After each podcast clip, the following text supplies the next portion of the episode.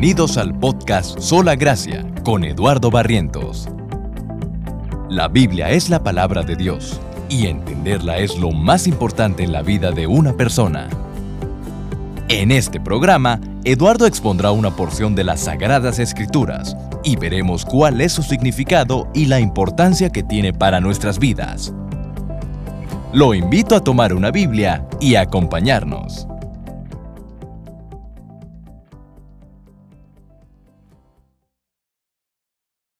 Por favor, si tienen Biblias, vamos a Mateo capítulo 5.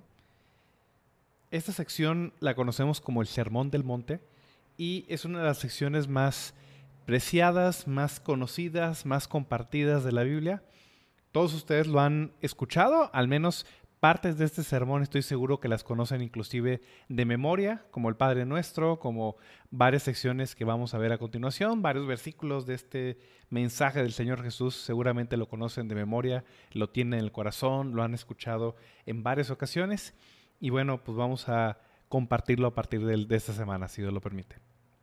Por favor, vamos a Mateo capítulo 5 y voy a leer del versículo 1 hasta el 12 no vamos a, no, alcanzo a leer todo el sermón en, este mensaje, tampoco vamos a ver el día de hoy todos estos versículos, pero quiero que veamos al menos la introducción o veamos la primera parte de este mensaje.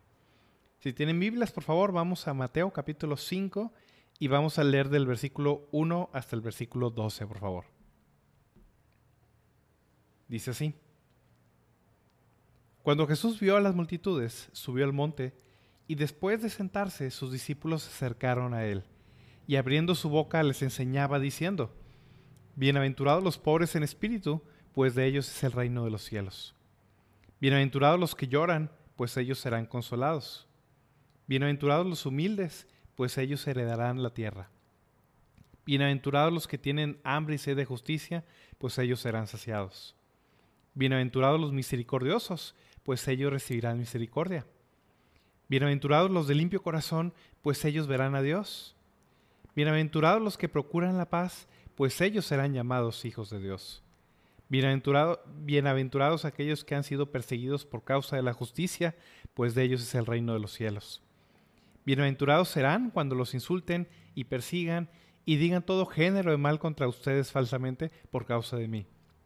Regocíjense y alégrense, porque la recompensa de ustedes en los cielos es grande porque así persiguieron a los profetas que fueron antes que ustedes. Voy a hacer una oración para comenzar. Si quiere acompañarme también, por favor, vamos a inclinar las cabezas y vamos a orar. Padre Celestial, te doy gracias, Padre, por tu cuidado, Señor, por esta oportunidad que nos da esta semana, Señor, para poder estudiar tu palabra, Señor. Yo te pido, Padre, que tú nos bendigas, Señor, en esta tarde, que tú envíes tu Espíritu Santo, Señor, para que podamos entender, Padre, las palabras de Jesús, Señor, y no solo entenderlas, sino que podamos también obedecerlas, Padre, en todo lo que Él nos ha mandado, Señor. Yo te ruego, Padre, que estás con nosotros, Señor. Te pido también, Padre, que tú me des de tu gracia, Padre, para poder compartir tu palabra, Señor, y poder hacerlo con el poder de tu Espíritu. Yo te suplico esto, Padre, en el nombre de tu amado Hijo Jesús. Amén. Muy bien. Quiero antes de ver el Sermón del Monte, realmente el mensaje del día de hoy va a ser una introducción. No vamos a alcanzar a ver mucho el Sermón del Monte porque hay muchas cosas primero que quiero dejar eh, de contexto para que podamos entender la enseñanza que vamos a estar viendo a partir de hoy. Antes de ver el Sermón del Monte, quiero que vayamos un paso para atrás. Quiero repasar otra vez un poco en qué consiste el Evangelio de Mateo. ¿De qué trata el Evangelio de Mateo? ¿Para, qué fue escrito? ¿Cuál es el propósito? que tengamos el Evangelio según San Mateo. Si vamos a Mateo capítulo 28, versículo 18 al 20, vamos a entender un poco el contexto y vamos a entender cuál es el propósito no solo del Sermón del Monte, sino de todo lo que está haciendo Mateo a la hora de escribir su Evangelio. Si vamos a Mateo 28, versículo 18 hasta el 20, dice, acercándose Jesús les dijo, Toda autoridad me ha sido dada en el cielo y en la tierra. Vayan pues y hagan discípulos de todas las naciones, bautizándolos en el nombre del Padre y del Hijo y del Espíritu Santo, enseñándoles a guardar todo lo que les he mandado, y recuerden, yo estoy con ustedes todos los días hasta el fin del mundo. Amén.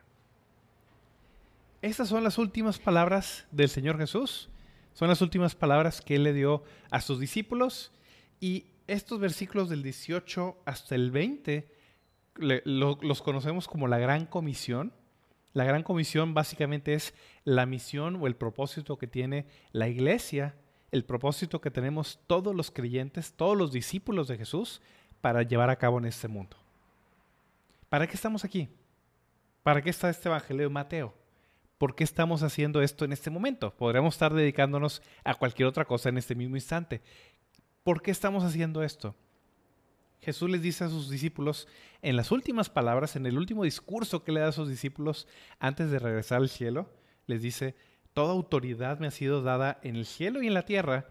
Vayan pues y hagan discípulos de todas las naciones. Ese es el mandato de Jesús para su iglesia, para sus creyentes, para cada creyente en particular.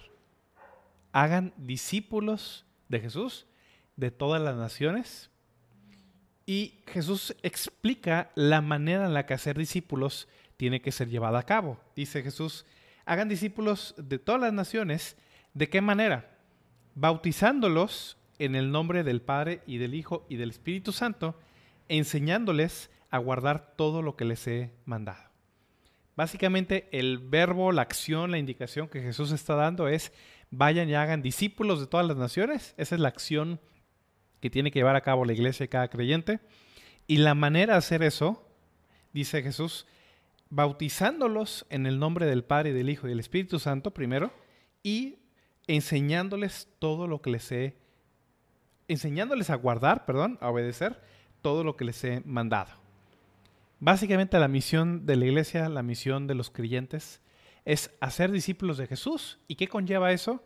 Primero dice Jesús, bautizándolos, implica convertirlos, que estas personas se conviertan, que se identifiquen con el Señor Jesucristo, bautizándolos en el nombre del Padre y del Hijo y del Espíritu Santo. Todo eso involucra este verbo, bautizándolos, habla de toda la parte de evangelización y conversión y bautismo, o sea, que culmina en el bautismo de estos nuevos creyentes. Y la segunda parte de este mandato, dice Jesús, enseñándoles a que guarden enseñándoles a guardar todo lo que les he mandado. Entonces, la gran comisión no finaliza cuando una persona se bautiza, cuando una persona se convierte eh, al Señor Jesucristo. La gran comisión continúa cuando a esos recién convertidos, a esos bautizados, a esos nuevos creyentes, les enseñamos a que guarden, a que obedezcan todo lo que Jesús ha ordenado. Esa es la gran comisión, en pocas palabras. Y para eso tenemos el Evangelio de Mateo. Mateo, precisamente viendo este mandato, este último, la última indicación, la gran comisión que Jesús da a sus apóstoles, a sus discípulos, a la iglesia, precisamente Mateo, en servicio de esto, inspirado por el Espíritu Santo, escribe el Evangelio de Mateo. Y algo interesante es que el Evangelio de Mateo, especialmente, los cuatro evangelios obviamente, pero especialmente Mateo, tiene mucha enseñanza práctica directa del mismo Señor Jesús. El Evangelio de Mateo tiene cinco sermones. Dentro de toda la enseñanza hay cinco sermones o cinco mensajes sumamente importantes que Jesús le da a sus discípulos. Los vamos a ir viendo si Dios quiere, si nos da el tiempo, eh, vamos a ir viéndolo eventualmente. Son cinco mensajes que Jesús le deja específicamente a sus discípulos. Uno es Mateo 5, del, Mateo 5 capítulo 5 al 7, perdón, perdón lo que le conocemos como el Sermón del Monte, Mateo capítulo 5 al 7. El segundo mensaje es Mateo capítulo 10, que le conocemos como el Sermón de la Misión o el Sermón de las Misiones, en Mateo capítulo 10. Luego está Mateo capítulo 13, que es el Sermón de las Parábolas, el sermón donde Jesús explica las parábolas del reino. Luego tenemos Mateo capítulo 18 al 19, le conocemos como el Sermón de la Iglesia o el sermón de la vida en la iglesia. Y Mateo capítulo 24 25 le conocemos como el sermón de, las, de la segunda venida de Cristo o el sermón de los últimos tiempos, etc. Hay varias cosas que, que habla este pasaje.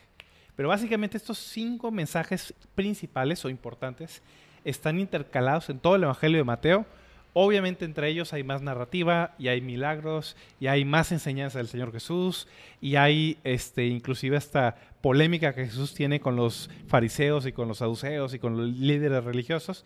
Pero estos cinco sermones básicamente son la espina dorsal de la enseñanza que Jesús tiene para sus discípulos específicamente. Porque estos cinco sermones no fueron dados principalmente a la multitud ni a los enemigos de Jesús, fueron dados a sus discípulos. Entonces, el primero de estos mensajes y el más extenso, interesantemente, el más extenso de estos cinco sermones que Mateo relata para nosotros, es este que tenemos en Mateo capítulo 5 al 7. Le conocemos como el Sermón del Monte o el Sermón de la Montaña. ¿Por qué? Dice Mateo 5, 1, 1 y 2. Cuando Jesús vio a las multitudes, subió al monte y después de sentarse, sus discípulos se acercaron a él y abriendo su boca les enseñaba diciendo. Entonces, aquí es donde inicia este sermón del monte o el sermón de la montaña. Le conocemos así porque dice Mateo que es en una montaña o en una región montañosa, podríamos traducirlo de esa manera, donde Jesús llevó a cabo esta enseñanza, el sermón del monte. Este sermón, como, como platicé hace un momento, todos lo conocemos, todos hemos escuchado al menos una parte de ese sermón. Es más, hasta los no creyentes, hasta incrédulos, históricamente, conocen este sermón. Varios de ellos hasta conocen varios versículos de este sermón. Cualquier persona que haya nacido o haya vivido en un ambiente, por ejemplo, de familia católica, conoce al menos el Padre Nuestro que viene en el Sermón del Monte. Aún incrédulos como Thomas Jefferson, como Gandhi, por ejemplo, conocían el Sermón del Monte, inclusive admiraban de cierta manera las enseñanzas de Jesús en el Sermón del Monte, aunque ellos no eran creyentes. Entonces, este mensaje de Jesús probablemente es el más conocido y el más influyente de Cristo. Aún hasta incrédulos, aún hasta personas que rechazan a Cristo, conocen este mensaje. Entonces, ahí podemos ver la importancia y la, la influencia que este mensaje tiene en el mundo. Pero por lo mismo de la popularidad, por lo mismo que este sermón es muy conocido y muy popular y este, muy apreciado por la iglesia y por los creyentes de todo el mundo, este sermón corremos el riesgo de sacarlo del contexto bíblico. Hay personas que toman este mensaje como si todo el cristianismo fuera este sermón, no lo es. Nosotros tenemos toda la revelación bíblica, tenemos 66 libros de la Biblia. Entonces, el Sermón del Monte no es lo único que enseña la Biblia, tampoco es lo único que enseñó Jesús. Como vimos, este es apenas uno de los cinco sermones de Jesús y aún así no es toda la enseñanza de Cristo. De la enseñanza directa de la boca del Señor Jesús tenemos cuatro evangelios. El Sermón del Monte es un pedacito. Entonces, hay gente que trata de aislar o trata de sacar de contexto este mensaje de estas maneras. Y no es para eso. Este mensaje no es el único mensaje del Señor Jesús. No es la única enseñanza de Cristo. No es la única enseñanza del cristianismo tampoco, porque Jesús inspiró a los apóstoles y a los profetas por el Espíritu Santo para que ellos continuaran escribiendo el resto de la revelación. Entonces, hay que tener cuidado de eso, no, no sacar este mensaje de contexto y hacerlo como lo único que existe o la esencia del cristianismo. No lo es, de cierta manera. No, es, no es exhaustivo a todo lo que Jesús enseñó. También hay algo que tenemos que tener cuidado a la hora que nos acerquemos a este mensaje. Hay personas bien intencionadas, cristianos bien intencionados, que cuando llegan a este mensaje o a este sermón, interpretan el mensaje de una manera que luego se vuelve irrelevante para el resto de los creyentes. Ahorita vamos a ver a qué me refiero. Pero básicamente hay personas que llegan a este pasaje y algunos, por diversas interpretaciones que ahorita vamos a ver, se lo brincan o, oye, es que esto no es importante o esto no es para nosotros, o etcétera. Entonces, así como tenemos que tener cuidado de no hacer este sermón lo único importante, porque no lo es, toda la Biblia es igual de importante, también tenemos que tener cuidado de no volver irrelevante o no relegar este mensaje de Jesús para otras personas, para otro tiempo, para otra época, lo que sea. Este mensaje, este sermón del monte, es parte de las cosas que Jesús ordenó a sus apóstoles y a sus discípulos a que obedecieran y que guardaran y que enseñaran a los demás a obedecerlo. Entonces, no tenemos absolutamente ningún derecho de sacar el sermón del monte y decir, esto no es para nosotros, esto no es importante, lo más importante es X o Y. Todo lo que Jesús enseñó es importante y todo tiene que ser obedecido, todo tiene que ser enseñado a los demás. Entonces, tengamos cuidado por eso. Como les comenté hace un rato, no vamos a alcanzar a ver todo el sermón del monte el día de hoy. De hecho, quiero enfocarme precisamente en que entendamos el contexto básico del Sermón del Monte. Primero quiero, que, quiero ver con ustedes qué no es. El problema de un sermón tan popular como este es que ha sido mal interpretado de tantas maneras que luego se convierte en algo contraproducente para los creyentes o se convierte en algo irrelevante para los creyentes. Ahorita van a ver a qué me refiero. Entonces, primero lo que quiero ver con ustedes el día de hoy es qué no es el Sermón del Monte para tratar de corregir varias malas interpretaciones, ideas, doctrinas que se han esparcido a lo largo de estos últimos tiempos.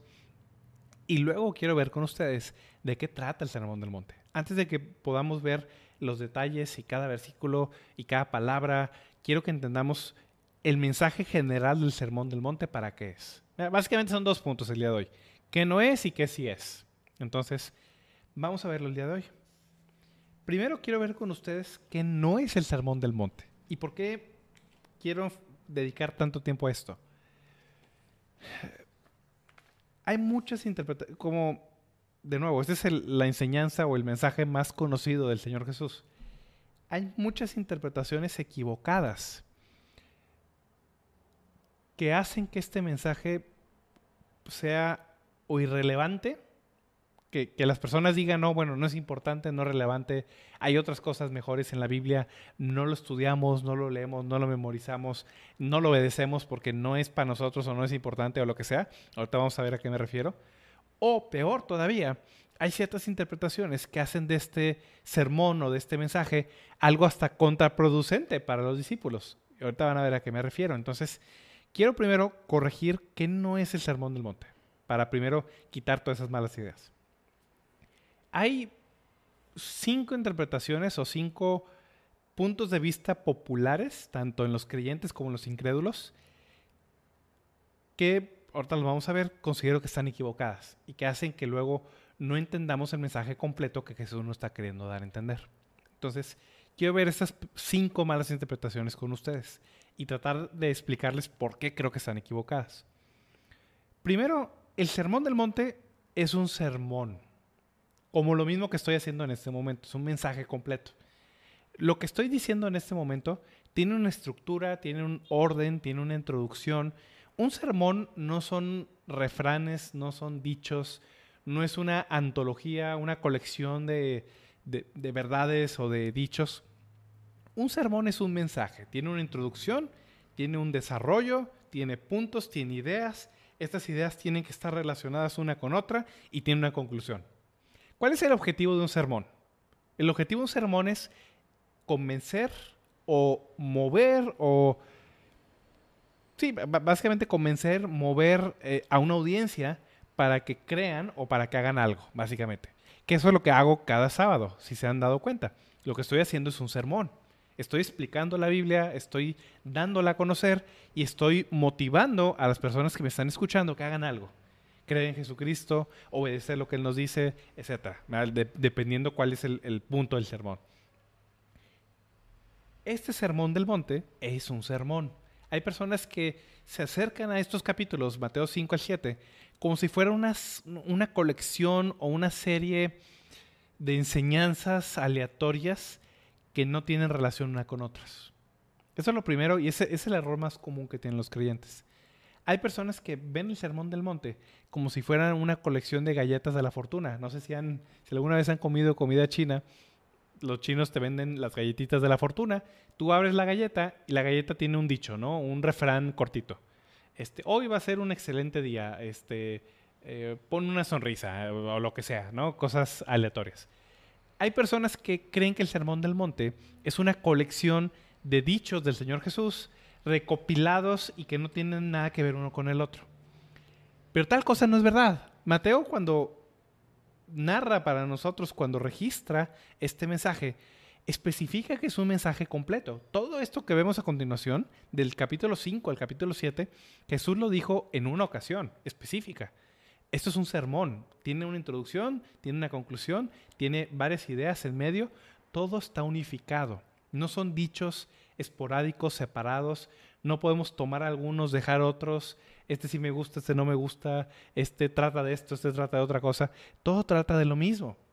Si leemos, por ejemplo, Mateo 5, versículos 1 al 2, dice, cuando Jesús vio a las multitudes, subió al monte y después de sentarse sus discípulos se acercaron a él y abriendo su boca les enseñaba diciendo, y luego Mateo narra para nosotros todo este mensaje del Señor Jesús y al final, en el capítulo 7, versículo 28, dice, cuando Jesús terminó estas palabras, ¿qué palabras? Todos los capítulos del 5 al 7, las multitudes se admiraban de su enseñanza, porque les enseñaba como uno que tiene autoridad y no como sus escribas. Entonces, todo esto que vemos a continuación es un mensaje, una enseñanza completa, unificada, coherente del Señor Jesús. No son dichos aleatorios, no, no está hecho al azar, no está hecho, este, no, es una antología, una recopilación de varias enseñanzas de Jesús en diversas épocas. Este es un mensaje completo. Y conforme vayamos viendo el contenido de este sermón, se van a dar cuenta que todos los puntos que trata, a pesar de que son muy variados entre sí, tienen una conexión en común. Lo vamos a ver a continuación. Pero esta es la primera mala interpretación que hay que derribar. Este es un sermón completo. Es un mensaje unificado. No podemos tomar una cosa y rechazar otra. No podemos eh, eh, interpretarlo de maneras diversas dependiendo qué sección estamos viendo. Todo está en el mismo mensaje. Primer punto. O primera mala interpretación. Segundo error o segunda mala interpretación que es contraproducente. Hay personas que leen el Sermón del Monte y piensan que es una serie de requisitos. básicamente hay personas que comparan el Sermón del Monte con los diez mandamientos o con la ley de Moisés y dicen, bueno, Jesús está haciendo lo mismo. Básicamente Jesús está diciendo, bueno, este, obedezcan esto y entonces van a entrar en el reino de los cielos. Hay personas que piensan eso.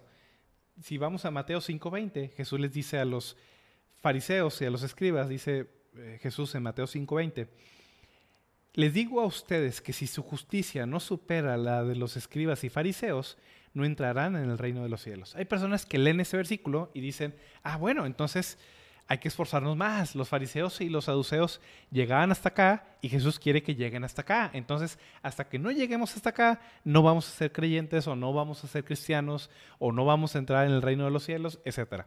Hay personas que tienen esa mala interpretación, que piensan que el Sermón del Monte es una especie de requisitos para entrar en el reino o para entrar en la salvación. Tal cosa es total y absolutamente equivocada. Es más, precisamente cuando Jesús dice que si su justicia no supera la de los escribas y fariseos, no se refiere a que los escribas y fariseos no están intentando lo suficiente. El problema con los escribas y fariseos no es que eh, les se quedaran cortos en sus esfuerzos de tratar de ganarse la salvación. El problema con ellos es que lo estaban haciendo de manera totalmente equivocada. Lo, que Jesús está haciendo en el Sermón del Monte no es decirte, bueno, esfuérzate un poco más que ellos. Básicamente lo que Jesús está haciendo en el Sermón del Monte es darnos a entender que lo que estaban intentando hacer los escribas y fariseos estaba absolutamente equivocado. Esa no era la manera de entrar en el reino de los cielos. No es tratar de hacer lo mismo un poco mejor. Es totalmente diferente. De hecho, es precisamente lo que el apóstol Pablo menciona en Romanos 10, versículo del 1 al 4. Si vamos a Romanos capítulo 10, versículos del 1 al 4 vemos precisamente el error que ellos estaban teniendo y el error que muchas personas usan o, que muchas personas tienen a la hora de ver el Sermón del Monte. Dice Romanos 10, versículo del 1 al 4. Hermanos, el deseo de mi corazón y mi oración a Dios por ellos, por Israel, es para su salvación, porque yo testifico de que tienen celo de Dios, pero no conforme a pleno conocimiento porque desconociendo la justicia de Dios y procurando establecer la suya propia, no se sometieron a la justicia de Dios, porque Cristo es el fin de la ley para justicia a todo aquel que cree. Tomar el sermón del monte y volverlo un requisito o una serie de tareas para poder ser salvo es cometer precisamente el mismo error de los escribas y fariseos.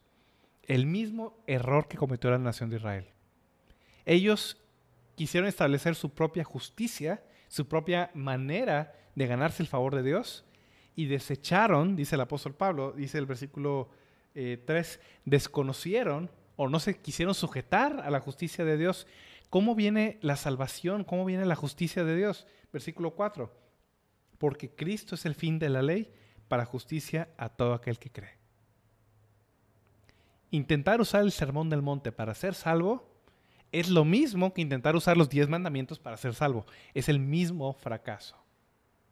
No es un documento legalista donde, bueno, si yo relleno, hay gente que lee las bienaventuranzas, por ejemplo, y piensa que es una especie de requisitos o escalones para llegar al reino, entonces, bueno, tengo que ser pobre, luego tengo que ser llorar y luego tengo que ser humilde y, y utilizan eso como si fuera una escalera para llegar al cielo. Nunca vas a poder llegar al cielo de esa manera.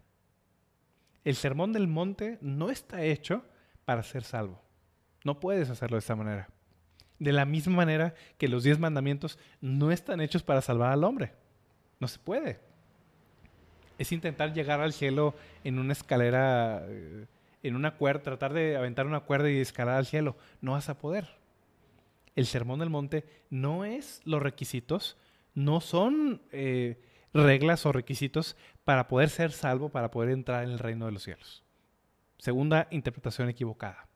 Si lo estabas viendo de esa manera, te voy adelantando que te vas a decepcionar. No vas a poder cumplir con nada de lo que dice ahí para poder ser salvo. Esa es la segunda interpretación equivocada. Sin embargo, hay una tercera eh, interpretación equivocada que, por así decirlo, es el otro extremo de la moneda. Hay personas que dicen, bueno, si no haces esto, no puedes ser salvo. Y ya vimos que están equivocados. No se puede. Por gracia sois salvos por medio de la fe, y esto no es de vosotros, es un don de Dios, no por obras para que nadie se gloríe. Pero hay personas que ven el Sermón del Monte y dicen, bueno, entonces el Sermón del Monte es como una recapitulación de la ley, es como, como una segunda ley. Hay personas que inclusive dicen, bueno, es como una ampliación de la ley o una magnificación de la ley, de cierta manera. Y hay personas que dicen, bueno, entonces como el Sermón del Monte no está hecho para ser salvo, entonces, pues no hay que obedecerlo, porque no está hecho para eso. Hay personas que piensan eso, que el sermón del monte básicamente es para enseñarle a las personas que son pecadores y nada más, no, no sirve para nada más, básicamente. Hay personas que toman el sermón del monte, leen lo que dice este pasaje y dicen, no, pues no puedo obedecer nada de lo que ahí dice, entonces no es para eso. El problema de esa interpretación un extremo es decir que es para la salvación. Ya vimos que está equivocado. Pero otro extremo es decir, bueno, no tienes que obedecerlo porque no está hecho para ser obedecido. El problema con ese extremo, con esa interpretación de que, bueno, el sermón del monte no es para nosotros porque no puede ser obedecido, es que ignora lo que el mismo sermón está diciendo. Si vamos al, al final del sermón, a Mateo capítulo 7, y leemos del versículo 24 al 27, dice, por tanto, cualquiera que oye estas palabras mías y las pone en práctica, será semejante a un hombre sabio que edificó su casa sobre la roca. Y cayó la lluvia, vinieron los torrentes, asoplaron los vientos y azotaron aquella casa, pero no se cayó porque había sido fundada sobre la roca. Todo el que oye estas palabras mías y no las pone en práctica, será semejante a un hombre insensato que edificó su casa sobre la arena. Y cayó la, perdón, y cayó la, lluvia, vinieron los torrentes, soplaron los vientos y azotaron aquella casa y cayó y fue grande su destrucción. Si tú dices, ah, no hace falta obedecerlo, nadie puede obedecerlo de todas maneras, no me espaje, me esfuerzo, lo que sea, Jesús dice, aquel que escucha esas palabras y no las obedece, es un hombre insensato, es un hombre tonto, que pone su casa en la arena en lugar de ponerla sobre la roca y cuando vienen los torrentes y vienen los ríos y vienen las, las tempestades, azotan contra la casa y la destruyen. Jesús espera que obedezcamos este mensaje. Entonces, no es para la salvación, pero es para ser obedecido, no es para que lo ignoremos. Jesús dice que si alguien escucha esas palabras y no las lleva a cabo, es un hombre insensato, como este hombre que puso su casa sobre la arena. Y al contrario, Jesús dice que cualquiera que oye estas palabras y las pone en práctica, o sea, Jesús espera que las obedezcamos, Jesús espera que las pongamos en práctica. Jesús espera que esto se obedezca, que se cumpla. No espera que se desobedezca. Aquel hombre que escucha estas palabras y las pone en práctica es semejante a un hombre sabio que edificó su casa sobre la roca. Jesús no espera perfección y el mismo mensaje del Sermón del Monte precisamente nos habla que Jesús no espera perfección. Si vamos precisamente a Mateo capítulo 6, versículo 12, que es el Padre Nuestro, el Padre Nuestro tiene este, esta cláusula, dice el versículo 12, Mateo 6, 12. Perdónanos nuestras deudas como también nosotros hemos perdonado a nuestros deudores. Entonces, precisamente cuando Jesús explica o Jesús enseña este mensaje, dentro de este cuerpo, de este, de este sermón, incluye esta oración del Padre Nuestro y el Padre Nuestro asume que somos pecadores. El mismo Padre Nuestro, que es parte del Sermón del Monte, asume, da por, se da por, da por sentado que no vamos a poder obedecerlo de manera perfecta. Entonces, hay que tener cuidado con ambos extremos. No es legalismo, no se trata de obedecer todo absolutamente, si no, no puede ser salvo, porque de, otra manera nadie podría ser salvo. Pero tampoco, tampoco se trata de ignorarlo, de decir, bueno, esto este, no es importante y no lo podemos obedecer, está inalcanzable, entonces nadie lo puede cumplir. No, lo vamos a ver más adelante, pero Jesús espera que sus palabras se obedezcan, aun si es de una manera imperfecta. Por esto, el, Padre nuestro incluye esta cláusula. Perdona nuestros pecados, perdona nuestras deudas, como también perdonamos a nuestros deudores. Jesús sabe que no vamos a poder obedecer de manera perfecta, pero Jesús espera que lo pongamos en práctica. Hay que tener una versión o una visión, perdón, balanceada sobre este mensaje. Esa es la tercera mala interpretación que quiero destruir el día de hoy. El Sermón del Monte, ya vimos, no es una colección aleatoria de dichos, no es requisitos para ser salvo, pero tampoco son sugerencias este, inalcanzables para la gente están hechas para ser obedecidas. Hay un cuarto punto que es importante y que también va a ser puede ser medio polémico, pero es muy importante ver esto. El Sermón del Monte, una cuarta interpretación, hay personas que dicen, no, es que el Sermón del Monte no es para la iglesia, no es para nosotros, es para los judíos, es para el milenio, es para, etcétera, ¿no? Esta es una interpretación que se ha hecho popular o se hizo popular hace un tiempo, todavía existe hoy en día, y hay gente que lee este pasaje y dice, no, es que este sermón del monte no es para nosotros, es para los judíos, para el reino eh, milenial que Jesús quería establecer. Y como ellos lo rechazaron, entonces el sermón del monte no es para nosotros, es para el milenio. El milenio se cumple, ahorita ni siquiera te esfuerces porque no es para nosotros. El problema con ese, hay muchos problemas con esa interpretación. Esta interpretación se le conoce como ultra dispensacionalismo o hiperdispensacionalismo, el dispensacionalismo explica o enseña que hay una distinción entre el pueblo de Israel y entre la iglesia. Ese es el dispensacionalismo. Pero el hiperdispensacionalismo lo que hace es que exagera esta división al punto donde dice, no, esto es para Israel y nada más para Israel, ya en el futuro se cumple, y esto es para la iglesia nada más, y lo que hacen los hiperdispensacionalistas es que prácticamente fracturan la Biblia porque te dicen, no, pues toda la Biblia no es para ti. Nada más de aquí en adelante, básicamente del libro de Hechos en adelante, y algunas partes, inclusive algunos mencionan, es para ti, y de aquí para atrás es para Israel, es para el milenio, es para otras personas. Ni te preocupes, eh, si te gusta leerlo, léelo y es muy edificante y lo que tú quieras, pero no son promesas para ti, no está hecho para ti, no, no, básicamente lo que los hiperdispensacionalistas dicen es que básicamente la mayor, la mayor parte de la Biblia no es para nosotros. Hay muchos problemas con esa interpretación. Si decimos de que, bueno, el Sermón del Monte no es para la iglesia, es para Israel y es para el futuro y es para el milenio, corremos el riesgo primero de sacar de contexto el mensaje de este sermón. Dice el eh, el, capítulo 5, versículo 1, cuando Jesús vio a las multitudes, subió al monte y después de sentarse, sus discípulos se acercaron a él. Este sermón es primordialmente, primariamente, para los discípulos de Jesús. Y son estos discípulos de Jesús los que eventualmente van a conformar, los que eventualmente van a hacer el primer grupo o la primera semilla de la iglesia que va a ser establecida en el libro de Hechos. Entonces, ese es el primer punto que hay que entender. Las personas a las que Jesús les está hablando no son primordialmente las multitudes, los judíos que rechazaron a Jesús, no es primordialmente los fariseos y los escribas, son sus discípulos. Y estos discípulos en menos de tres años van a conformar la nueva iglesia. Entonces, este mensaje, esta enseñanza de Jesús, no es para Israel, no es para el reino milenial, no es para el futuro, no es para otra época, es para nosotros en esta época. También algo que tenemos que entender es que si bien la iglesia como tal no existía en esta época, porque es antes del día de Pentecostés, cuando Mateo escribe este evangelio, Mateo escribe probablemente en el año 40 más o menos, ya pasaron 10 años que la iglesia ya se estableció. Si esta enseñanza no fuera para la iglesia, Mateo no la estaría compartiendo.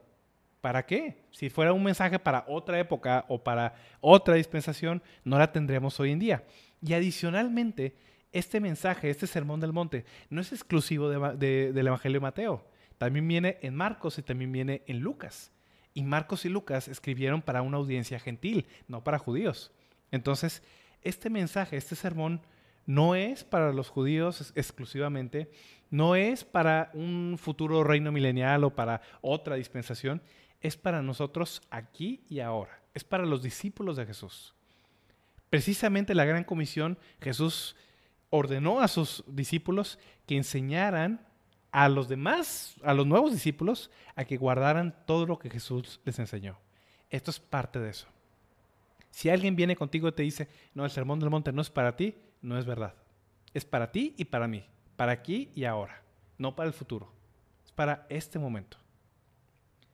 Y una quinta interpretación que también es bastante dañina y bastante contraproducente son las personas que dicen, bueno, el sermón del monte, ok, es para nosotros, ok, se puede obedecer o se debe obedecer, este, no es para la salvación, ok. Pero hay personas que dicen, bueno, el sermón del monte es otro grado de espiritualidad. Es opcional. Es para algunas personas.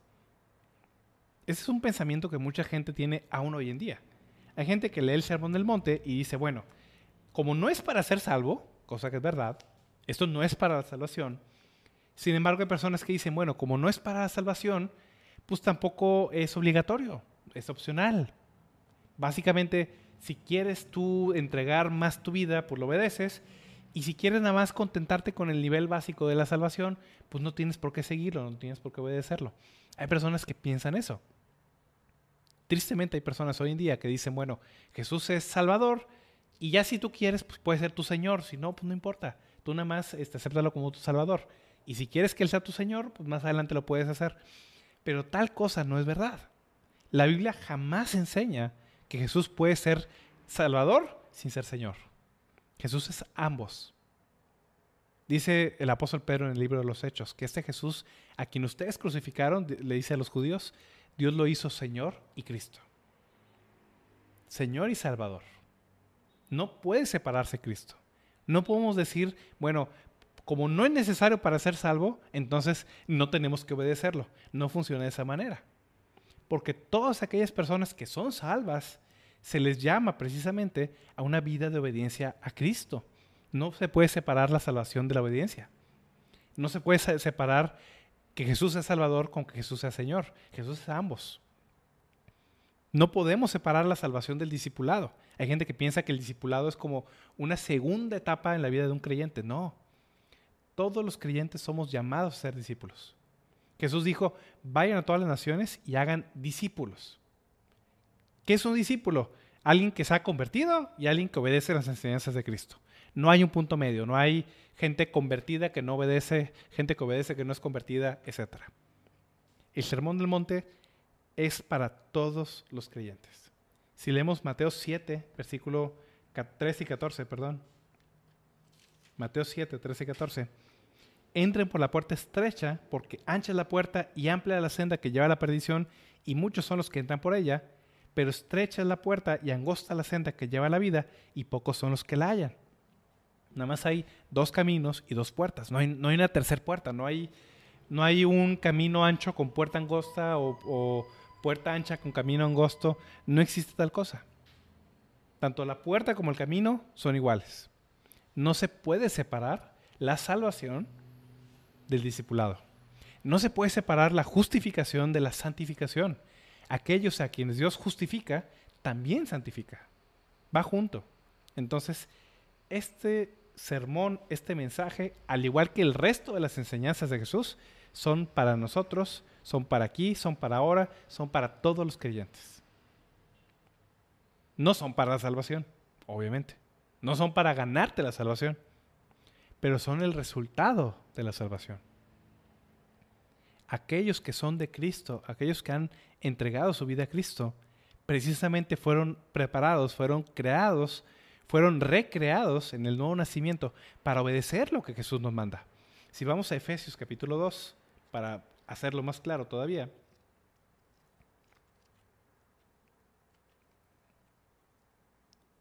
Efesios capítulo 2, versículo del 8 al 10, dice así.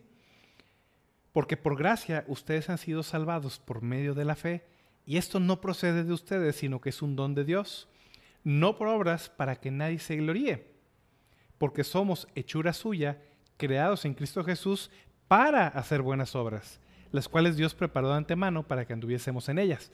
No somos salvos por las obras, somos salvos para buenas obras.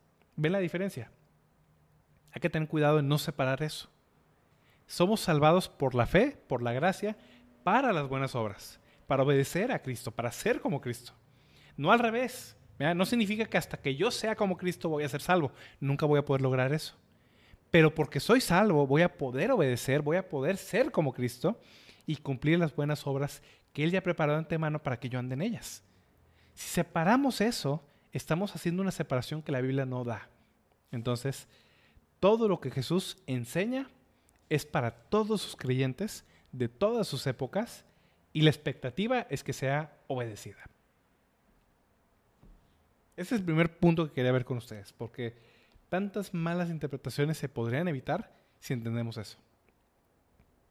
El Sermón del Monte no es una colección de dichos aleatoria, no son requisitos para la salvación, no es un estándar eh, para ser ignorado, no es este, un mensaje para otra dispensación u otra época u otro pueblo, y tampoco es una eh, fase opcional en la vida de un creyente.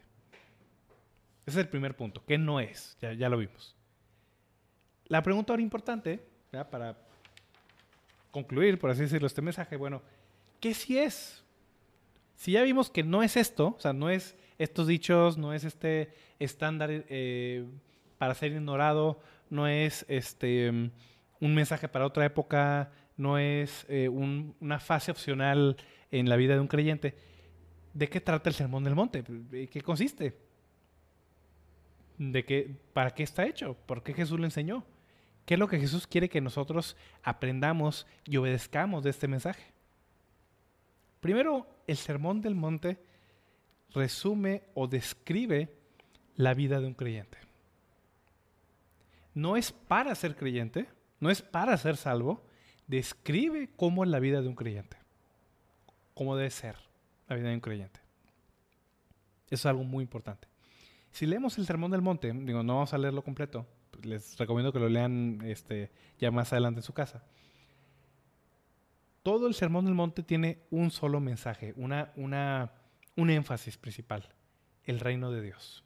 Si leemos desde Mateo 4:23, dice que Jesús iba por toda Galilea enseñando en sus sinagogas, proclamando el Evangelio del reino, sanando toda enfermedad y toda dolencia. ¿De qué trata? ¿Cuál es la vida del reino? cómo se comportan las personas en el reino de Dios, para eso es el Sermón del Monte. El Sermón del Monte explica la vida del reino. Tú me dirás, oye, pero el reino no es algo futuro, o sea, no es algo que Jesús va a hacer en el futuro. En parte sí y en parte no. ¿A, qué, a qué me refiero? El reino de Dios es una realidad presente que va a terminar de ser consumada o que va a ser finalizada en el futuro cuando Jesús venga.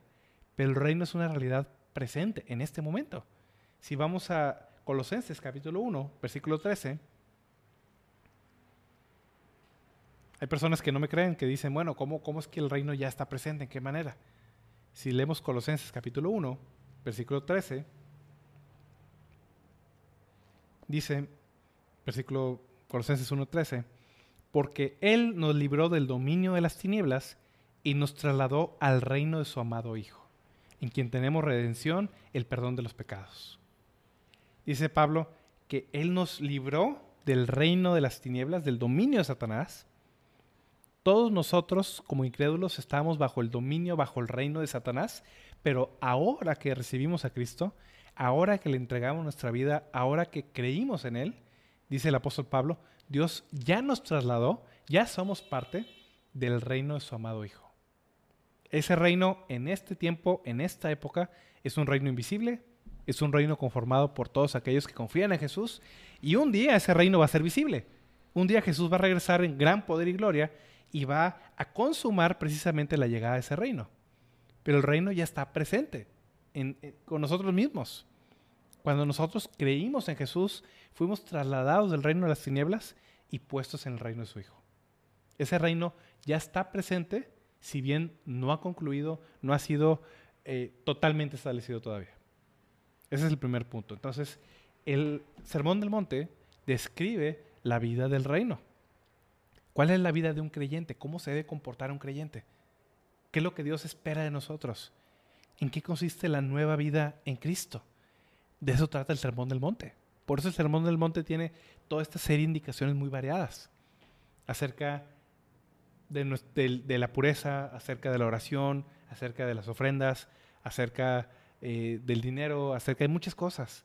Esa es la vida de un creyente, esa es la vida a la que un creyente debe aspirar, es la vida del reino, es la vida que Dios espera de sus hijos, básicamente. Entonces, para eso es el sermón del monte.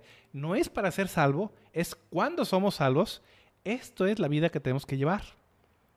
Como les dije al principio, es parte de las enseñanzas de Jesús, no es todo. Pero el sermón del monte es parte de esta enseñanza de cómo nos debemos comportar los creyentes.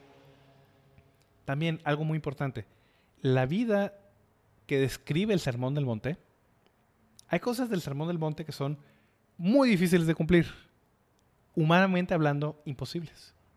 Amar a tus enemigos, bendecir a los que te maldicen, orar por los que te ultrajan y te persiguen, humanamente hablando es imposible cumplir eso. Pero Dios espera que lo cumplamos no en nuestras fuerzas, no por nuestros medios, no por nuestro poder. Dios espera que lo obedezcamos por su Espíritu Santo. Si vamos a Romanos capítulo 8, versículo del 9 al 14, Romanos 8, 9 al 14. Dice, sin embargo, ustedes no están en la carne, sino en el Espíritu, si en verdad el Espíritu de Dios habita en ustedes. Pero si alguno no tiene el Espíritu de Cristo, el tal no es de él. Y si Cristo está en ustedes, aunque el cuerpo esté muerto a causa del pecado, sin embargo, el Espíritu está vivo a causa de la justicia. Porque si el Espíritu de aquel que resucitó a Jesús de entre los muertos habita en ustedes, el mismo que resucitó a Cristo Jesús entre los muertos, también dará vida a sus cuerpos mortales por medio de su Espíritu que habita en ustedes. Así que, hermanos, somos deudores, no a la carne, para vivir conforme a la carne. Porque si ustedes viven conforme a la carne, habrán de morir. Pero si por el Espíritu hacen morir las obras de la carne, vivirán. Porque todos los que son guiados por el Espíritu de Dios, los tales son los hijos de Dios todas las órdenes, todos los mandamientos que Jesús nos dice en el Sermón del Monte, Él tiene la expectativa que los cumplamos, pero no en nuestras fuerzas. La carne no va a poder obedecer el Sermón del Monte. La carne no puede tener la pureza que demanda, la carne no puede tener la humildad que demanda, la carne no puede tener el, eh, la obediencia y el amor que el Sermón del Monte demanda de nosotros. Únicamente una persona que tiene el Espíritu Santo que tiene el Espíritu de Cristo, puede cumplir con lo que el Sermón del Monte demanda. El, Sermón del Monte fue hecho para ser obedecido, sí, pero fue hecho para ser obedecido por los creyentes que tienen el Espíritu Santo para poder obedecerlo. No es para la salvación, como ya vimos, pero siendo salvos, tenemos el Espíritu Santo que nos capacita, que nos permite poder obedecer lo que el Sermón del Monte nos dice. También, Y recapitulando, concluyendo, el sermón del monte es lo que se espera en la vida cristiana. Hay personas que dicen, no, es que esto que Jesús dice eh, es un ideal imposible y no se espera que los creyentes lo obedezcamos. Pero tales personas tampoco han leído el resto del Nuevo Testamento. Si vamos a Colosenses capítulo 3, versículos del 1 hasta el 11, lo que el apóstol Pablo le manda a los colosenses es prácticamente lo mismo que Jesús nos ordena en el Sermón del Monte. No, es nada diferente. Dice Colosenses 3, del 1 en adelante. Si ustedes pues han resucitado con Cristo, busquen las cosas de arriba, donde está Cristo sentado a la diestra de Dios. Pongan la mira en las cosas de arriba, no en las de la tierra. Dice más adelante, versículo 5 eh, en adelante. Por tanto, consideren los miembros de su cuerpo terrenal como muertos a la fornicación, la impureza, las pasiones, los malos deseos y la avaricia, que es idolatría. Dice más adelante, el versículo 8. Pero ahora desechen también todo esto, ira, enojo, malicia, insultos, lenguaje ofensivo de su boca. Dejen de mentirse los unos a los otros, puesto que han desechado al viejo hombre con sus malos hábitos y se han vestido del nuevo hombre, el cual se va renovando hacia un verdadero conocimiento conforme a la imagen de aquel que lo creó. Básicamente lo que el apóstol Pablo está enseñando no es diferente de lo que Jesús está enseñando. Esta vida únicamente puede ser obedecida, únicamente puede ser vivida por aquellos que están en Cristo. Todo esto que vamos a ver a continuación, a partir de la próxima semana, si Dios quiere, tenemos que entenderlo de esta manera el ideal, o sea, es, un ideal de cierta manera lo que Jesús está exponiendo en el Sermón del Monte, pero es un ideal que todos los creyentes estamos capacitados y estamos ordenados a cumplir. Únicamente puede ser obedecido por aquellos que están en Cristo. Así que en lugar de ver el Sermón del Monte como algo irrelevante o como algo inalcanzable o algo imposible o algo este, arcaico o algo hecho para otras personas o en otra época, veámoslo como lo que es. El mensaje, la enseñanza del Señor Jesús para sus creyentes. Para ser obedecido no en nuestras fuerzas, sino en las fuerzas de Cristo, por medio de su Espíritu Santo. Voy a hacer una oración para acabar. Padre Celestial, Señor, pues... Ay, Padre Celestial, tú nos diste una ordenanza tan maravillosa, Señor. Tú nos mandas, Señor, que hagamos discípulos de todas las naciones, bautizándolos en el nombre del Padre y del Hijo y del Espíritu Santo, y que los ordenemos, Señor, que les enseñemos cómo guardar, Señor, todo lo que tú nos has mandado, Señor. Yo te suplico, Padre, que tú nos protejas, Señor, nos guardes, Señor, de no minimizar tus palabras, de no desechar lo que tú tienes para nosotros, Señor Ayúdanos, Padre, a poder obedecer todo lo que Cristo nos ha mandado por el poder, de tu Espíritu Santo. Te lo suplico, Padre, en el nombre de tu amado Jesús. Amén.